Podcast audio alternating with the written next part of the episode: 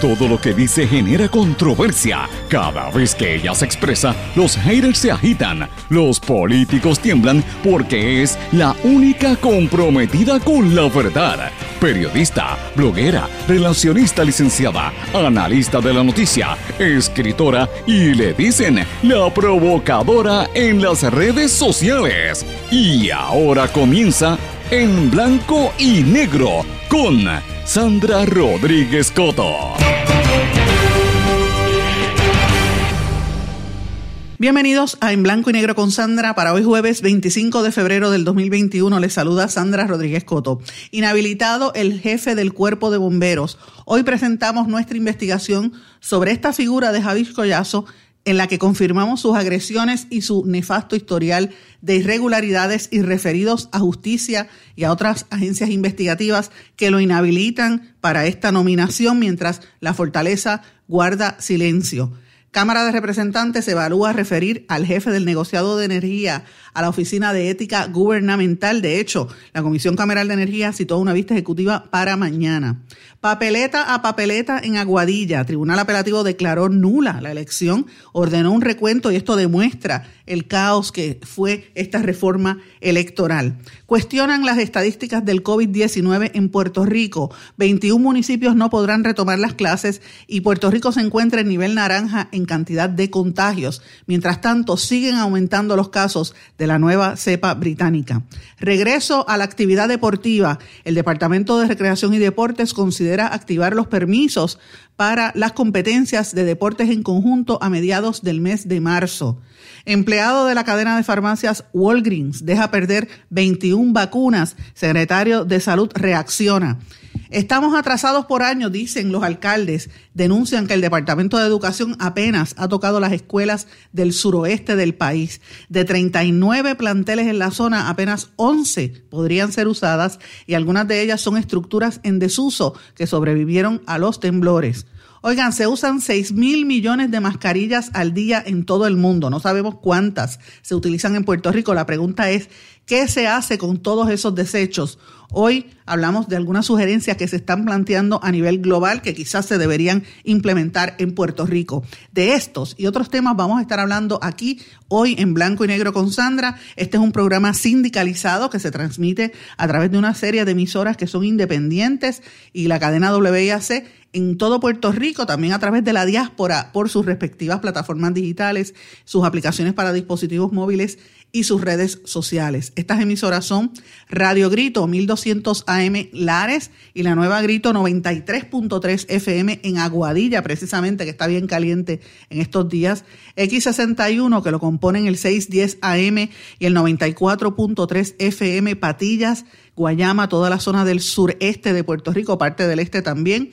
Nos escuchan a través de la cadena WIAC, que lo componen tres emisoras, WYAC 930 AM Cabo Rojo Mayagüez, WISA, WISA 1390 AM en Isabela y WIAC 740 AM en la zona metropolitana en el centro de Puerto Rico. También nos escuchan a través de WLRP 1460 AM Radio Raíces, La Voz del Pepino en San Sebastián. Este programa se graba se mantiene en formato de podcast en todas las plataformas, les recomiendo Anchor. Se retransmite a las 8 de la noche de manera diferido en la plataforma web radioacromática.com y como siempre le digo, me puede escribir a través de las redes sociales Facebook, Twitter, Instagram, LinkedIn o en nuestro correo electrónico en blanco y negro con sandra arroba gmail.com. Vamos de lleno con los temas para el día de hoy. En blanco y negro con Sandra Rodríguez Coto. Bienvenidos a su programa en blanco y negro con Sandra, mis amigos. Como les dije, hoy es jueves 21 de febrero. Este mes va a las millas, va súper rápido. Y ya estamos cerca de los primeros 100 días del gobierno de Pedro Pierluisi, señores, pero los problemas no paran. Y hoy vamos a revelar una serie de, de situaciones importantes que yo creo que la gente tiene que estar considerando, que el gobernador debería expresarse eh, y que afectan el funcionamiento de nuestro gobierno y de nuestro país. Y una de estas cosas es parte de la investigación que llevamos realizando durante los últimos meses. Revelamos algo ayer en un vídeo en el, en el blog que nosotros preparamos en todas las redes sociales. Está disponible en nuestro canal de YouTube. También está escrito, lo pusimos parte de esta investigación por escrito en nuestro blog en blanco y negro con Sandra. Pero hoy aquí vamos a revelar el detalle de todo este meollo que hay en el cuerpo de bomberos y vamos a entrar en, en algunas informaciones adicionales que estamos trabajando sobre todas las incongruencias, irregularidades y agresiones que se confirmaron del designado a esta posición Javish Collazo. Yo quiero dejar sentado, establecido desde entrada, que en las últimas semanas hemos estado intentando conseguir una reacción de este señor Javish Collazo, pero él no está nunca disponible. Eh, yo no sé si es que sus asesores de prensa no quieren que se exponga a contestar preguntas o es que sencillamente él no quiere dar cara, pero francamente no ha estado disponible para darle la oportunidad que él se exprese y que desmienta la información o que explique qué es lo que pasa, porque es bien difícil desmentir una información cuando tenemos en nuestro poder tanto documento, tanta entrevista y tanta información que corrobora lo contrario. Señores, el designado jefe a este cuerpo de bomberos tiene un historial de violencia eh, muy nefasto que lo inhabilita para dirigir esa agencia y para liderar incluso cualquier puesto en el servicio público. Nosotros hemos presentado anoche un vídeo y está disponible en nuestro eh, blog en blanco y negro con Sandra. El, el vídeo data del año 2003 en un reportaje que salió públicamente en el canal 11, en aquel momento en el programa de Tu Mañana, un programa que tenía el noticiero de Tele 11, en aquel momento que lo que fue bastante conocido y bastante famoso, ustedes lo recordarán.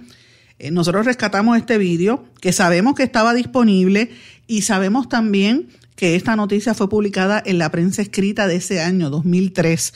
Pero recuerden que los medios de comunicación en Puerto Rico ha habido unos cambios y mucho de este material, eh, después de casi 10 años, pues empiezan a borrarlo o se hace muy difícil conseguirlo.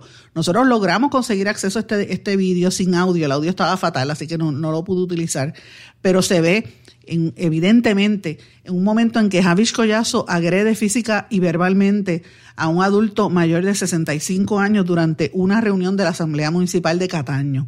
Y esta agresión, que usted lo ve metiéndole un puño y la tuvo que meterse la policía a dividir, a, separarlo, no es la única vez que, esto él, que él ha actuado de esa manera. Este señor Javish Collazo tiene un historial de ser agresor, de ser violento, y de ir en contra de cualquier persona, sea hombre o sea mujer, que eh, se le ponga de frente o que lo cuestione. El récord público y profesional de Collazo evidencia solamente, además de la agresión, no solamente eso, señores, casos de hostigamiento sexual, acoso laboral y político hacia, varios subalternos, demandas en su contra, el porta armas ilegales para las cuales no tiene licencia ni permiso y las utiliza alegadamente para posar y para amedrentar subalternos. Esto salió publicado también en la televisión y nosotros hace unas semanas atrás habíamos presentado otras fotos donde él aparece con armas largas.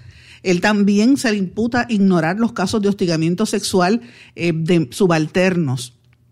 Y también se le imputa una denuncia pública que lo hicieron eh, algunos eh, bomberos, ¿verdad?, de que permitió el robo de agua en una estación de bomberos de Camuy para beneficiar a un contratista que había aportado a la campaña política.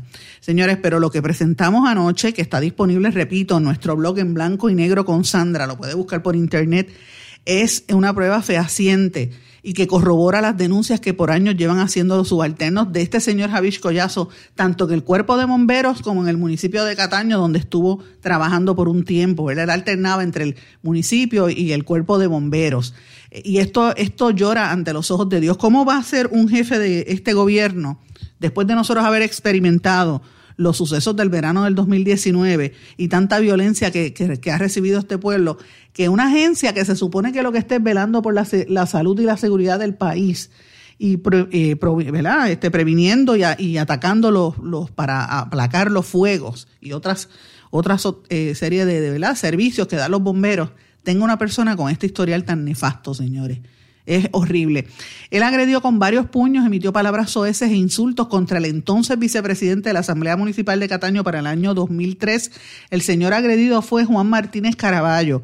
Eh, supuestamente, y no, evidentemente uno lo ve en el vídeo, eh, eh, Martínez Caraballo le soltó un golpe en defensa propia, porque ya Collazo seguía para encima golpeándolo y gritándole palabras soeces. Y ahí, señores, es cuando tuvo que intervenir efectivos de la Guardia Municipal y de la Policía Estatal para separarlos. Eh, y debido a los vínculos que Collazo tiene con, con elementos dentro de la policía, no le radicaron cargos y tampoco aparecen querellas radicadas en su contra. Pero el vídeo no deja duda alguna de que él fue quien, quien empezó la agresión física. En aquel momento Collazo era asambleísta municipal y en Cataño era cuando se estaba dando aquella pelea después de, que el Amolao, que era el alcalde de ese, Edwin Rivera Sierra, que había sido bien famoso, el alcalde de Cataño entre los 1987 y el año 2003, se retira y ahí los PNP se dividen y empiezan a pelear a ver quién, entre bandos, quién era el que iba a asumir la, alcaldía, que de hecho después la perdieron. Por un tiempo un alcalde popular allí. Ahora volvió eh, a Félix Elcano Delgado, que, que es este estadista, que también tiene vínculos con situaciones con este señor Collazo. Así es que esta violenta agresión es lo que nosotros presentamos en el vídeo, aparte del, historial profesional violento de este señor, que yo no entiendo que cómo, es posible que el, señor gobernador Pierluisi, que a quien conocemos que es una persona seria, lo haya nominado para este puesto. Más de una fuente asegura que Collazo cuenta con el apoyo de gente poderosa en la fortaleza, incluyendo a la hermana del gobernador Caribe Luis. Yo me pregunto si esto es cierto y que tiene incluso detractores en la legislatura, pero se ha logrado colar. En los pasados meses, eh, em, este, nosotros hemos estado realizando, como le dije, insistentes gestiones para conseguir una respuesta de él, pero no la ha dado. Y yo quiero que ustedes sepan que nosotros hemos investigado más de 24 empleados del Cuerpo de Bomberos en todo Puerto Rico, subalternos. Tenemos documentos, tenemos más de media docena de declaraciones juradas que evidencian el discrimen, el acoso laboral y político que cometía este señor, las demandas que tenía, cómo ignoró los casos de hostigamiento sexual. Hemos hablado incluso hasta con una de las víctimas de, de violencia sexual y cómo permitió el robo de agua en la estación de bomberos de Camuy. Todo esto confirma que él no puede, él no puede, no debería ser el que esté dirigiendo esta agencia. Quiero que sepan que, como dije al principio, él había sido objeto de investigaciones por el Departamento de Justicia, fue referido por el uso inadecuado de armas largas a las cuales él no tenía licencia y se las ponía para posar jaquetón, ¿verdad? Y para amedrentar a su subalterno, sacaba estas escopetas y se retrataba con las escopetas eh, y anda con esa actitud eh, arrogante, ¿verdad? Y, agresiva. Y también fue referido a la Oficina de Ética Gubernamental. Es una joyita. Yo estoy haciendo este, este desglose, señores, con calma para, para que ustedes analicen de verdad si esto debe ser o no un jefe de una agencia, que lo que debe hacer es educar a la población para prevenir incendios. Miren esto, como si fuera poco, le digo, estas fotos son horrorosas, las fotos que estoy, estoy compartiendo también en, en mi blog para que usted lo vea con las ¿verdad? Con las armas largas. Hay unas declaraciones juradas que demostraron ese hostigamiento y el maltrato al que sometió a los empleados en Cataño, una, situación muy fuerte. A él lo acusan de ser mal supervisión, de ser mal, jefe, y tiene una serie de querellas, eh, incluyendo algunas del 28 de febrero del año pasado, que evidencian el maltrato de él.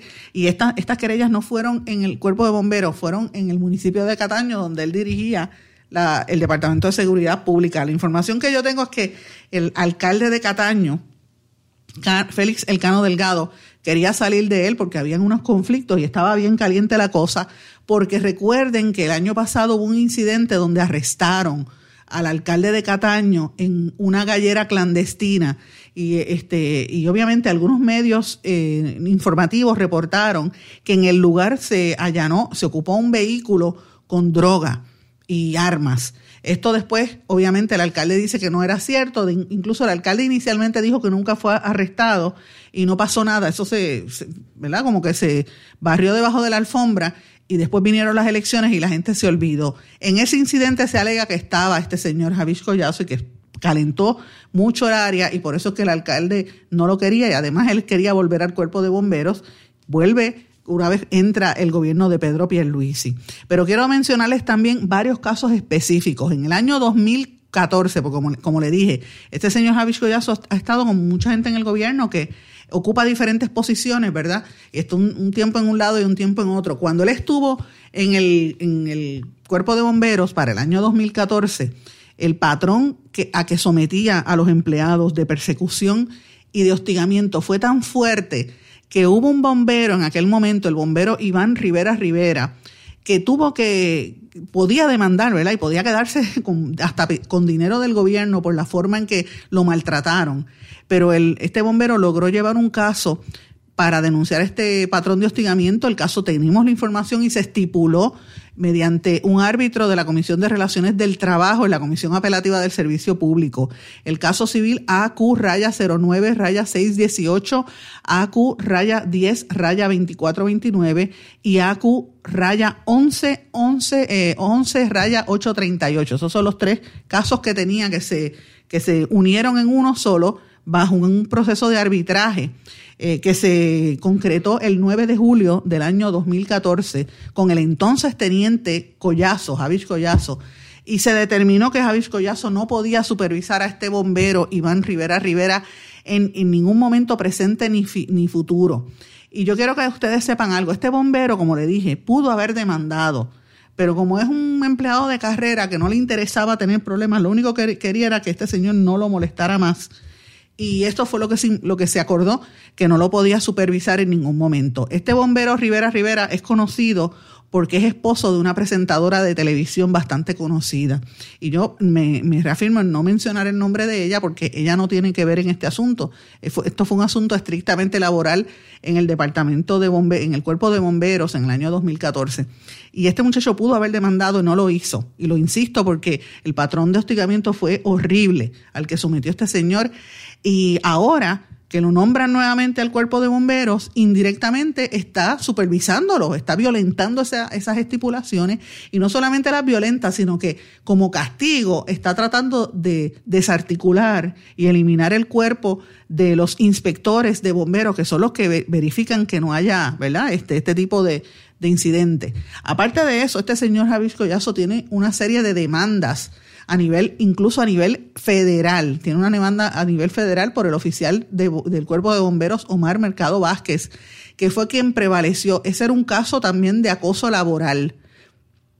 También fue demandado por una empleada que tenía varias condiciones de salud que requerían acomodos razonables y él la sacó de su puesto. Estos dos que estoy mencionando no fueron en el cuerpo de bomberos, sino en el municipio de Cataño.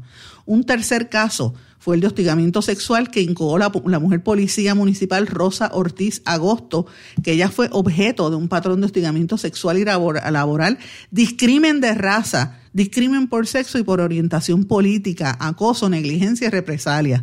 Esta, mucha, esta mujer policía fue demandada, eh, demandó a la Policía Municipal de Cataño, al alcalde Félix Delgado, a varios tenientes, incluyendo a Javier Collazo, que sabía como supervisor lo que estaba pasando y que fue parte de ese esquema. Eh, los empleados alegan que cuando ellos se quejaban, eh, venía entonces Javier Collazo a, acosarlos. esto era en el municipio de Cataño y se repitió también en, eh, en, el cuerpo de bomberos las veces que ha estado allí. Y desde que llegó nombrado por el, por el gobernador Pedro Pierluisi, ha empezado a hacer una serie de cambios por ejemplo, cambió a los directores en las zonas para poner gente que le respondía a él. Hubo cambios en la zona de Aguadilla y en la zona de Carolina, donde puso gente que era, no tenían experiencia para, para dirigir. Yo entrevisté, como le dije, más o menos 24 personas en todo Puerto Rico y alegaron que la presión que somete este señor a sus subalternos es tan fuerte que muchos de ellos han renunciado y se han ido del cuerpo de bomberos. Recientemente nombró a una inspectora como jefe auxiliar del negociado de prevención de incendios y no duró ni 36 horas en el puesto porque rápido la removió. O sea, es de ese tipo de cosas. Está también el asunto del hurto de agua para el cual presentamos un vídeo, esto ya lo habíamos anunciado en este programa hace un tiempo, y se, esto radicó una, una demanda, ¿verdad? Eh, y una querella porque se alega que la compañía Gilmar Constructores, que tenía el permiso 2015 raya 08 raya 1926 raya PCO raya 1398738, porque tengo documentos y por eso me gusta decirlo. Ese cuerpo de bomberos, esa estación de bomberos estaba en Camuy y estaba robando agua para dársela a este a esta empresa que estaba haciendo un parque de pelota, creo que era, eh, y eso se ve en el vídeo, es evidente, y le estaban dando el agua del cuerpo de bomberos y Javis Collazo lo sabía porque aparentemente esta empresa era donante político. Y el último esquema grande es el tema de las armas ilegales que ya mencioné anteriormente y que él se supone que no las utilice precisamente por lo que esto conlleva. Señores, como una persona con todo este historial que yo le acabo de, de nombrar a todos ustedes, se atreve estar dirigiendo una agencia pública de Puerto Rico cuando Puerto Rico está en una quiebra, cuando Puerto Rico debería tener los mejores trabajadores. Yo me pregunto si es, cuál es la meritocracia aquí. ¿Qué, ¿Qué examen pasó él para dirigir una agencia con este historial que yo les acabo de enumerar?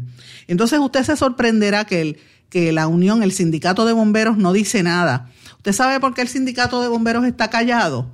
El sindicato de bomberos no denuncia, según la información que he corroborado hasta este momento, y se quiere esconder porque el presidente y parte del liderato del sindicato de bomberos está velando la guira para ver si sacan a Javis Collazo y nombran a uno de los miembros del sindicato en esa posición. Y esa es parte de la tragedia que tiene Puerto Rico, amigos, porque la gente está más pendiente al quítate tú para ponerme yo a, y a y a ubicar a los suyos sin importarle lo que eso conlleve. Y yo reitero, cuando aquí hay un fuego, cuando aquí hay una emergencia de grandes proporciones como las que han provocado incluso los terremotos recientes, el cuerpo de bomberos es una institución súper importante, súper necesaria y tiene que tener el, el mayor interés a nivel de seguridad pública es tan, tan importante incluso, e incluso más que la fuerza de la policía en casos de emergencia, porque de eso es que se trata. ¿Cómo tú vas a poner a dirigir una persona así? Y yo le pregunto al señor gobernador y a la comisión de nombramientos en el Senado, ¿qué pasa? ¿Por qué se mantiene este nombramiento? ¿Qué poder político, económico o quizás de otro índole tiene este señor con este historial tan nefasto? Yo reitero, en múltiples ocasiones he estado tratando y, y con estoy la mejor disposición de reunirme con el señor Javis Collazo a que me desmienta esta información que estoy diciendo, pero él va, eh, va a ser bien difícil desmentirla que por lo menos le explique, porque el documento está ahí y los documentos son documentos oficiales. Declaraciones juradas, sentencias de tribunal federal, sentencias de tribunal estatal, documentos de arbitraje, un video donde se ve evidentemente al señor Javier Collazo metiéndole un, bimbazo a un señor mayor. Eso es lo que eh, dirige el, el cuerpo de bomberos. Esa es la violencia que queremos establecer en este país. Yo le pregunto al que me está escuchando, ¿Puerto Rico merece ese tipo de personas? Cuando aquí hay tanto joven y tanta persona desempleada que se esmera por hacer un buen trabajo y que no se quiere ir de Puerto Rico, pero cuando llegan al puesto, de, al, puesto en la agencia de gobierno no le dan el trabajo porque no, no, no pegó pasquines o no es parte del esquema. ¿Sabes qué es lo que está pasando y por qué protegen a este señor Javier Collazo? ¿Qué tiene que decir el alcalde de Cataño sobre su historial? Cuando estuvo dirigiendo la policía municipal y todas las demandas y casos que hay pendientes en el municipio de Cataño. Porque, señores, el historial, como digo, estaba en, algunos momentos en, en, Cataño y en otros momentos iba al cuerpo de bomberos. De esos que estamos hablando. Y quiero decirles algo cuando yo me paro a, decir esta, este tipo de información, vuelvo y reitero, tengo información, tengo entrevistas. No ha habido una sola persona con la que yo me haya expresado, gente eh, en todo Puerto Rico vinculada al cuerpo de bomberos. No ha habido uno solo que no me haya dicho eh, del abuso y del estilo dictatorial, jaquetón, como guapo de barrio de este señor Javish Collazo, de las ofensas que él le hacía a los empleados públicos empleados públicos, muchos de los cuales humildes, se tenían que callar y muchos que se han tenido que ir porque se hartaron de esta situación. Yo le pregunto, señor gobernador, ¿qué pasa que usted designó a este señor a dirigir el cuerpo de bomberos?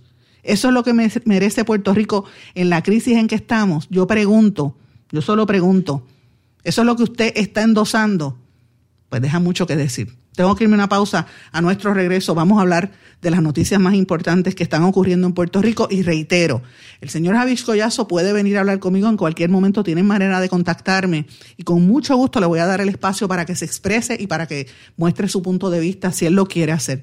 Ahora yo no lo voy a volver a buscar porque llevo más de mes y medio detrás de este señor consistentemente y no, no contesta. Así es que eh, la, puerta está abierta, pero yo no voy a hacer, voy a seguir buscándolo. Usted tiene que rendir cuentas y contestar todas estas imputaciones, alegaciones y documentos que evidencian su historial y que confirman las agresiones a las que usted ha sometido sistemáticamente a tantos hombres y mujeres dentro del cuerpo de bomberos y dentro de la, de la Policía Municipal de Cataño. De eso que estamos hablando. Regresamos enseguida. No se retiren, el análisis y la controversia continúa en breve en blanco y negro con Sandra Rodríguez Coto.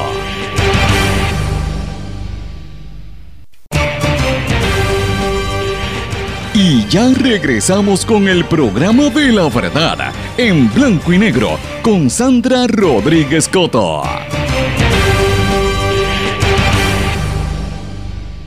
Regresamos en blanco y negro con Sandra. Bueno, mis amigos, quiero hablarles un poquito de, de, lo que está pasando con los casos COVID en Puerto Rico desde la perspectiva de la realidad y de los datos. Y yo quiero recordarles y decirle a los que no saben que desde que comenzó la pandemia nosotros hemos estado recopilando toda la información que trasciende sobre eh, las estadísticas que hay de, la, de, la, de los casos COVID y de las muertes, sobre todo por COVID en Puerto Rico. Eh, y tengo que decirles también que desde que inició el lockdown el 15 de marzo del año pasado, decretado por la por la entonces gobernadora Wanda Vázquez hasta el día de hoy, nosotros no hemos parado de trabajar prácticamente los siete días de la semana. Ha sido un año muy duro porque creo que es un año donde más información se necesita y más, eh, más urgente es que la gente esté informado y adecuadamente eh, con conocimiento de lo que está sucediendo, porque estamos viviendo un momento bien duro donde no hay acceso a la información, donde la gente estaba encerrada y donde se necesitaba tener los datos, ¿verdad? Así que como parte de nuestra responsabilidad tenemos este espacio aquí en blanco y negro con Sandra, en todas las emisoras que yo les menciono eh, al principio del programa, que siempre han estado eh, apoyando sobre todo a las comunidades en cada una de las regiones. Y nosotros también hacemos el trabajo en podcast, hacemos el trabajo en internet y los fines de semana hacemos nuestros videos, ¿verdad? Que, que, utilizamos como parte de la investigación. En ese proceso, yo, perdonen que haga este, esta digresión, pero es para que entiendan lo que nosotros hemos visto desde el principio. Y desde el día uno hemos visto manipulación de datos, hemos visto información incompleta y hemos visto información incluso hasta a veces falsa. Lo hemos cuestionado, lo cuestionamos al, al secretario Lorenzo González en múltiples ocasiones, hasta el momento que él dejó prácticamente de hablarnos porque no, no contestaba las llamadas. Y se lo hemos lo hemos preguntado al actual secretario, el doctor Mellado. Yo tengo que decirlo públicamente porque me gusta decirlo eh, y cuando hace las cosas bien también. El, doctor Mellado ha tenido la apertura para, para responder y, confirmar lo que nosotros estábamos sospechando de que había problemas con la recopilación de los datos. Y él dice que él iba a revisar todo esto, ¿verdad? Y, hemos podido notar que le ha tocado un momento bastante duro, ¿verdad? En, su trabajo. Y él ha estado tratando de hacerlo lo mejor que puede. Pero señores, la situación de cómo se ha cuestionado, cómo se ha ido recopilando los datos está bien incorrecta. Nosotros cuando hacemos los fines de semana el reporte, yo tengo un reporte que tenemos unas páginas en un documento en, en, en Excel, las gráficas de la cantidad de casos y la cantidad de muertes, y usted ve esas gráficas y usted se da cuenta de lo que les estoy diciendo. Hemos confirmado esto también con personas conocedoras de estadísticas como la reconocida profesora de la Universidad de Puerto Rico y demógrafa Judith Rodríguez, que todas las semanas hace también su análisis. Hemos comparado esto con el bioportal del Departamento de Salud, lo hemos cuestionado con el bioportal que iniciaron, por ejemplo, las compañías IPA, los, los médicos de los centros IPA, con las estadísticas del Colegio de, de Médicos Cirujanos de Puerto Rico y más recientemente, y, y obviamente en todo el proceso con la información recopilada con el amigo Jafet Rivera, que había sido secretario eh, auxiliar en el Departamento de Salud y que tiene experiencia en este tipo de cosas porque trabajó en el CDC y trabajó en el Pentágono. Así que fíjense toda la, la, data que nosotros recopilamos y que todos los sábados cuando, cuando los que ven mis videos ven las tablitas que yo preparo amarillas, ese es el resumen de lo que, de todo este esfuerzo que les estoy diciendo. Señores, y ahora viene a trascender que el total de muertes por COVID está siendo cuestionado que todas las muertes asociadas al coronavirus en Puerto Rico, sobre todo entre marzo y julio del año 2020, podrían ser el doble de las reportadas por el Departamento de Salud porque no se contabilizaron los, los decesos indirectos que pudieron haber sido provocados por la pandemia. Esto lo revela un estudio publicado por el Centro Nacional para la Información Biotecnológica eh, y dice que en Puerto Rico las personas podrían haber retrasado o evitado la atención médica debido a las preocupaciones por exponerse al COVID-19. Y esta demora pudo haber exacerbado otras condiciones eh, crónicas no controladas o, pudo incluso haber aumentado el caso del, del COVID, ¿verdad? Y esto es lo que demuestra los certificados de defunción. Yo sé que hay varios sectores que están investigando esto, el Centro de Periodismo Investigativo también, pero ya hay entidades que están haciendo el dato para que ustedes vean y fíjense cómo trasciende lo que nosotros hemos venido diciendo desde el principio a, base de lo que dicen todos estos expertos que le mencioné anteriormente. Según este estudio, los investigadores eh, revelaron que para entre marzo y julio del año 2020 hubo 225 muertes asociadas al COVID, de las cuales 119 fueron confirmadas y 106 probables. Pero en ese mismo periodo, un total de 863 muertes fueron reportadas al Centro Nacional de Estadística de Salud. De estos, 638 fueron en exceso de la expectativa base para dicho periodo. Hay unas 119 eh, confirmadas, 106 probables del virus. según el estudio, eso dejó 414 muertes como posibles fallecimientos adicionales eh, relacionados al COVID y les dieron otras causas de muerte, o sea, aparecen bajo otra cosa. El secretario Mellado dijo que siempre esto ocurre porque hay que certificarlo y hay que esperar a que se registre en el registro demográfico cuál es la causa de muerte. Y él cree, eh, y él lo ha dicho públicamente, me lo dijo a mí las veces que he hablado con él, que eh, es una hipótesis, que quizás como no había acceso al servicio de salud o no tenían la información, pues no le ponen que murió por COVID. Eh, en otras ocasiones le ponen COVID y es otras condiciones. Así que esto es un dato bastante cambiante, bastante fuerte. Y esto yo creo que que nos debe poner a pensar porque Puerto Rico ya superó las 2.000 muertes por eh, oficiales, ¿verdad? Por el caso, el, tema de COVID. Ayer llegó a las 2.007 y esto va a seguir hacia arriba. Así que tenemos que estar bien pendientes porque esto nos tiene que poner a pensar si está muriendo tanta gente. Eh, ¿A qué se debe? ¿Cómo podemos evitar que se den estas muertes? Eh, y a veces yo no sé si ustedes han notado que empiezan a hablar de los confirmados probables, todas estas estadísticas que tienen, y mm, enfocan mucho en las hospitalizaciones y se olvidan un poco de la cantidad de muertes. Yo creo que aquí, cuando tú eh, no estás haciendo la cantidad de pruebas necesarias, donde tú vas a un laboratorio ahora mismo y no hay eh, reactivos y te dan cita para cuatro semanas, en esas cuatro semanas o puedes morirte o puede pasar el virus y no te diste cuenta. Y yo creo que estas son las cosas que están ocurriendo que no nos damos cuenta porque quieren, hay una necesidad de volver a la normalidad y quieren trabajar en otros temas y estas situaciones son importantes porque a la hora de la verdad no vamos a saber la realidad eh, y cuán importante, cuán grande está y cuán grave está esta enfermedad en Puerto Rico. Ya se sabe que el COVID fue la quinta muerte, la quinta causa de muertes en Puerto Rico el año pasado. Así que esto es serio eh, y, eh, y, a mí me preocupa cuando vemos que aumentan los casos de la variante británica en Puerto Rico. Estos dos datos pues los ha confirmado incluso la demógrafa Judith Rodríguez, que, que lo está mencionando en la prensa de hoy. Ella dijo que el COVID fue la quinta causa de muerte, superado solamente por las condiciones cardíacas cáncer, diabetes y Alzheimer.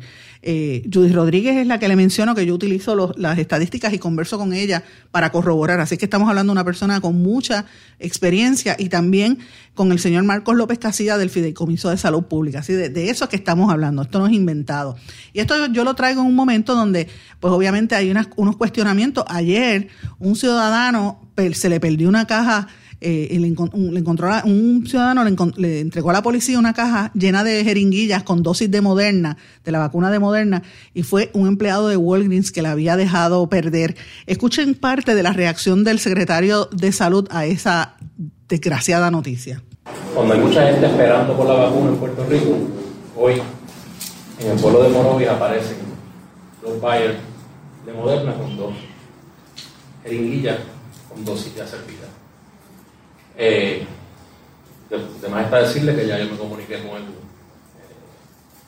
secretario de Seguridad Pública y ya nuestro personal de investigaciones está en el pueblo de Morovis entrevistando a la persona que se encontró la nevera y entrevistando otras personas, ¿verdad? Que, que no quisiera entrar en el detalle, porque ciertamente hay muchos ángulos dentro de la investigación no la voy a, corromper diciendo lo que va a pasar.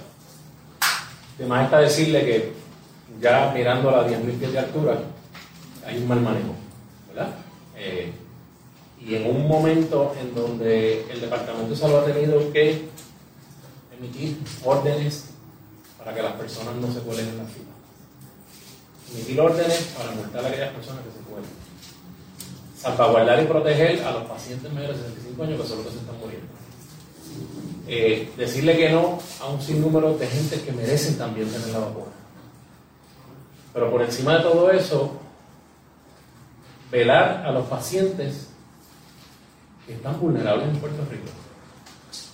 Con una incertidumbre que hay en el pueblo de Puerto Rico, mayor aún, y hasta ustedes mismos que también están pidiendo su vacuna y la tienen que tener, no cabe la menor duda. El, CDC aquí con nosotros la doctora Cardona haciendo tripas corazones siete días a la semana para poder distribuir la vacuna.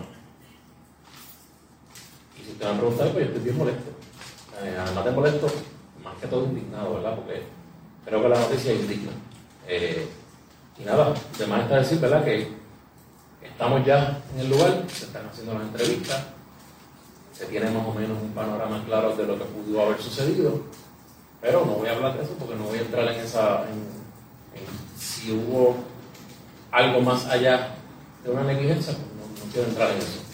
Y, ¿verdad? Y, me perdonen quizás que no sea un poquito más expuesto en cuanto a eso, porque tenemos que investigar y tenemos que llegar a las últimas consecuencias, porque hay un interés apremiante del puertorriqueño de que se sepa eh, qué pasó, que se, pueda darle una explicación a Puerto Rico, ¿verdad? Y ahí dos buyers, por lo que sabemos, hay 10 dosis en cada buyer, más dos dosis adicionales. Estamos hablando de 21 vacunas pues, Esto que dijo el secretario de Salud se da en momentos en que el Departamento de, de Recreación y Deportes está tratando de reabrir y reactivar los permisos para la actividad competitiva de deportes a mediados de marzo, porque eh, como hay un tanto problema de salud mental, la gente necesita coger aire. Créame que, que lo sé en carne propia. Eh, y la gente necesita actividad física y están tratando de regresar a hacer este tipo de cosas, dijo el secretario de Recreación y Deportes, Ray Quiñones. Y también lo, lo, lo ato a lo que dicen los alcaldes de la zona suroeste de Puerto Rico, que dice que hay 39 ah, escuelas, de las cuales solamente 11 podrían reabrir eh, y podrían usarse, y son planteles que están abandonados y que sobrevivieron los temblores. Las escuelas no van a poder abrir en 21 municipios. Esto es importante. Escuchen lo que dijo el secretario sobre este particular. Puerto Rico ahora mismo se encuentra a nivel de la isla completa, a nivel naranja. ¿okay? A nivel de los municipios, tenemos 21 municipios que permanecen todavía en nivel rojo. Y estos son Aguadilla, Añasco, Barranquitas, Cabo Rojo, Cataño, Atillo, Isabela, Jayuya, Juanadías, Lajas, Lares, Loíza, Maricao, Morovis, Naranjito, Peñuela, Ponce, Quebradilla, Rincón, Sabana Grande y Isabel. Los restantes 57 municipios están entre nivel eh, eh, transmisión moderada y transmisión baja. Eh, es importante que entiendan que para que la escuela quiera, ¿verdad? Tenga, quiera tener la modalidad híbrida de clases presenciales, uno de los criterios importantes es que su municipio no esté en el nivel rojo. También tiene que cumplir con seguridad, protección personal para los estudiantes y los maestros. Tiene que cumplir con las distancias y todo lo que el protocolo establece. Y además de eso, lo más importante es que esté registrado en nuestro bioportal, que como hemos explicado en varias ocasiones, no es otra cosa que tenemos estudiantes, maestros dentro de ese bioportal.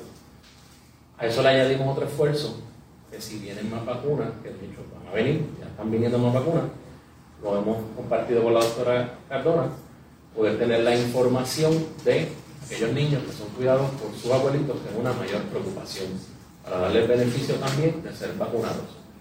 Y a este otro esfuerzo, empleados docentes y no docentes han sido vacunados. Hasta el día de ayer habían 61 mil de, de, este componente ya vacunados. Entre primera y segunda dosis. Vamos a una pausa, regresamos enseguida. No se retiren, el análisis y la controversia continúa en breve, en blanco y negro, con Sandra Rodríguez Coto. Más que un plan de salud Somos alegría para nuestro pueblo. Somos seguridad. Somos nuestra gente. Más que un plan de salud, somos nuestra comunidad. Somos bienestar. Somos tu acceso a 64 hospitales, médicos y especialistas en todo Puerto Rico al cuidado de tu salud. Más que un plan de salud, Menonita es Puerto Rico. Plan de salud Menonita. Tu salud en buenas manos.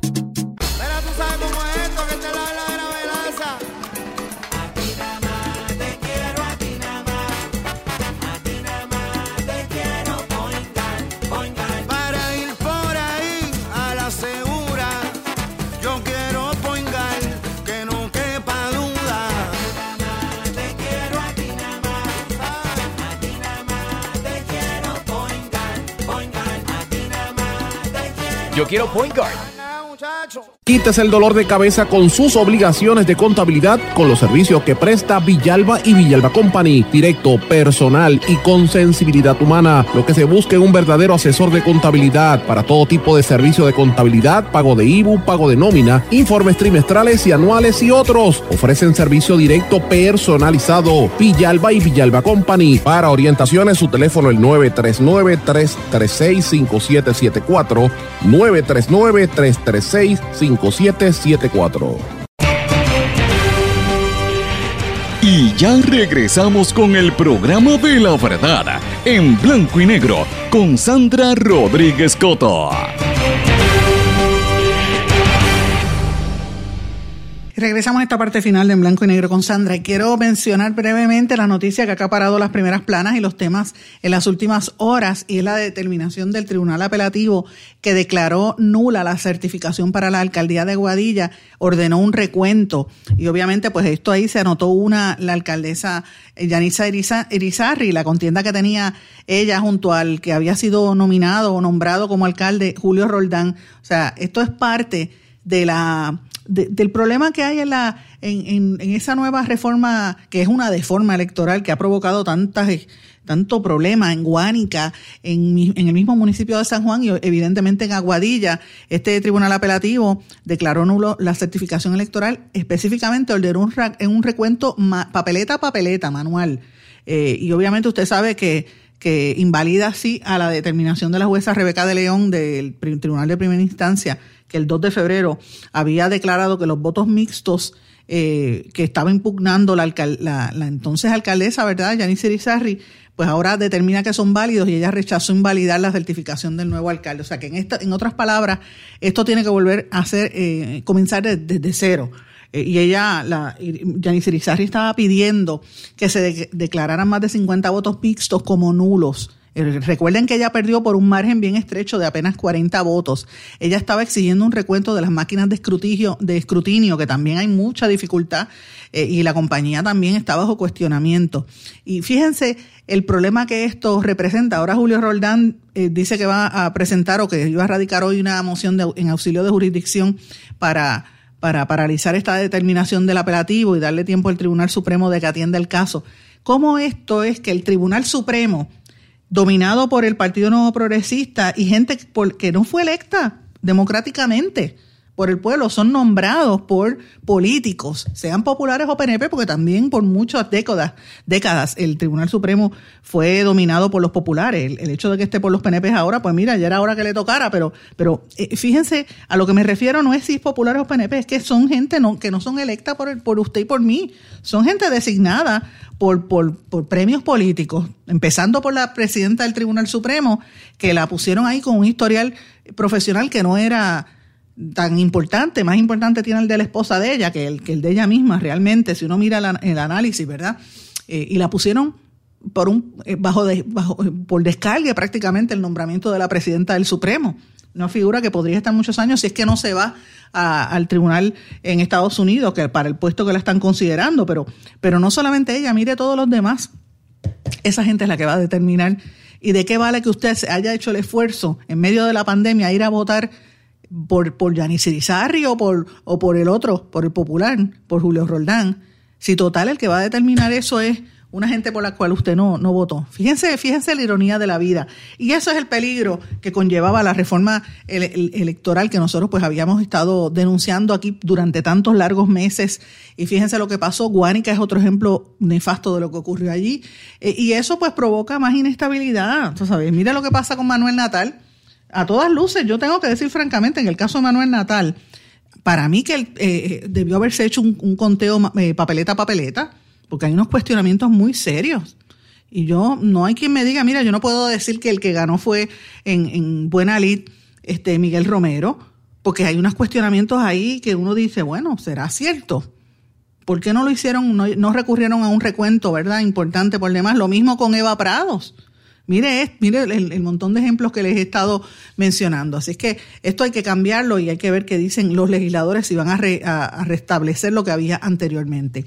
Señores, la Comisión Cameral de Energía va a hacer una vista ejecutiva mañana para determinar si refieren a la Oficina de Ética por un conflicto de interés en que incurrió el presidente del negociado de energía, Edison Avilés Delis, durante el proceso para escoger la empresa Luma Energy como la operadora del sistema de transmisión y distribución de la Autoridad de Energía Eléctrica. Esto lo dio a conocer Luis Raúl Torres, presidente de la comisión.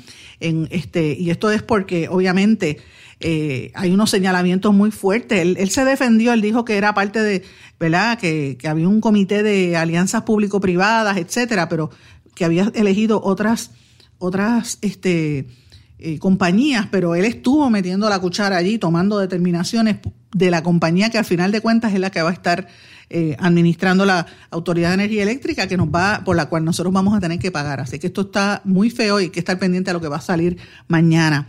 Hoy también trascendió que el presidente del Senado, eh, José Luis Dalmau, tiene el salario más alto en la nómina del cuerpo, 9.221 dólares al mes, pero todavía no se ha divulgado los contratos que tiene en la Cámara Alta. Eh, y esto, pues obviamente, el salario más alto de las minorías es el de, el de Tomás Rivera Chats eh, y después está el de Lolin Santiago, etcétera. Eh, así es que me parece interesante. Hay contratos también con ex legisladores como Charlie Hernández del Partido Popular y como la ex nuevo progresista Melinda Romero, que están de asesores, ah, evidentemente. Pero bueno, en Estados Unidos hay unas noticias importantes. Biden, presidente Biden, revocó una decisión del expresidente Trump que impedía que varios solicitantes de las green cards, de las tarjetas eh, verdes, ¿verdad? Y trabajadores extranjeros temporales ingresaran a Estados Unidos. Eh, Biden dijo que esta, esto no promueve esta, esta, eh, este impedimento que tenía puesto Trump para, para que no entraran más inmigrantes, pues no promueve los mejores intereses del gobierno de los Estados Unidos. también, obviamente, el tema principal allí sigue siendo la, la cuestión de, del coronavirus. Eh, y la, el descontento que hay con la entrega de vacunas, en, no solamente en Estados Unidos, sino en varios países del hemisferio. La Organización Mundial de la Salud también lo está diciendo públicamente, que hay mucha preocupación con esta situación de, de, lo lento que ha sido la distribución de las vacunas. Estados Unidos tiene 504.819 muertos, 28.3 millones de contagios por COVID. Esto es impresionante. México tiene mil, mil nuevas muertes. Eh, la cantidad total de, víctimas fatales en México supera las 183 mil y eh, los casos nuevos superan los 2 millones de contagios. Está fuerte. En Ecuador, que lo había mencionado el otro día, están habiendo una serie de, de motines en las cárceles de Ecuador diciendo que no tienen buenas condiciones y han muerto por lo menos más de 100 presidiarios. Es una emergencia nacional ahora mismo que está acaparando la atención en varios países de Sudamérica. Eh, Amnistía Internacional le pidió al gobierno ecuatoriano que rinda cuentas por los sangrientos enfrentamientos que hay en las cárceles eh, y que no pueden eludir su responsabilidad por la violencia eh, y que se procesen judicialmente a los que estuvieron metidos allí, ¿verdad? Pero hay una serie de, de problemas serios en las cárceles de Ecuador.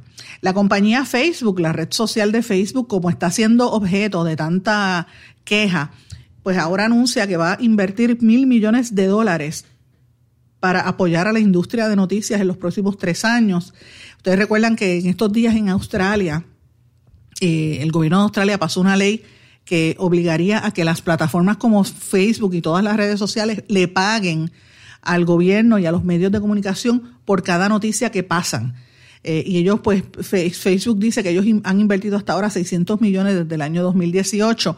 Google ha dicho lo mismo también, que le va a pagar a, los periódicos eh, por las noticias que salen en los próximos tres años. Esto es parte de las restricciones que se están imponiendo en Australia, en Europa y en varias partes del mundo, porque dice, mira, estas empresas son norteamericanas, vienen aquí, cogen mi información, las ponen en sus plataformas y los que generan el presupuesto son ellos, no somos nosotros. Así que están tratando de poner unas cortapisas al crecimiento tan grande en la publicidad de estas redes sociales. Eh, y obviamente, pues eh, Facebook reacciona diciendo, no, yo invierto, yo te doy los chavitos y te pago para atrás, pero eh, obviamente Google también ha dicho lo mismo, que ha firmado acuerdos con compañías de noticias de Australia eh, y ha hecho tratos con 50 países, en más de, 500, eh, más de 500 países a nivel internacional. La próxima que lo va a hacer es Microsoft, que dijo que estaba trabajando con medios europeos para hacer una de las grandes plataformas tecnológicas que paguen por las noticias. Eh, y esto pues es interesante porque es el único modelo que va a sobrevivir. usted puede tener la información a base de dos cosas, o pone anuncios, de tres, tres alternativas. Usted puede poner anuncios y usted sobrevive a base de los anuncios de eh, la pauta comercial. Otra opción es que le subvencionen, que alguien le pague. Por ejemplo, yo tengo, para poder hacer las investigaciones, doy un número de cuenta TH, 787-299-7303, y, y por ahí la gente dona algo, ¿verdad? Algo es algo, ¿no? Con eso uno no vive, pero algo es algo. Eh, porque no recibo publicidad, ¿verdad? Este, por lo menos en los vídeos. Y la otra opción es que el gobierno te, te financie o una institución privada. Y ahí pues usted sabe que eso tiene un problema, porque si usted tiene eh, un, un gobierno, pues pasa como en Cuba o en estos países totalitarios, que, que el gobierno es el que controla el contenido y lo mismo, si es una empresa, qué sé yo, de zapatos, pues usted sabe que las noticias van a ser positivas de ellos y no, no, es no hay una credibilidad, no hay una independencia de criterio. Así que hay que buscar unos modelos que sean rentables para que pueda sobrevivir, lo más importante, el derecho a usted informarse y a tener el contenido eh, para que usted llegue a sus propias conclusiones. Así que esta, esta conversación de las redes sociales está de lo más interesante con los gobiernos internacionales.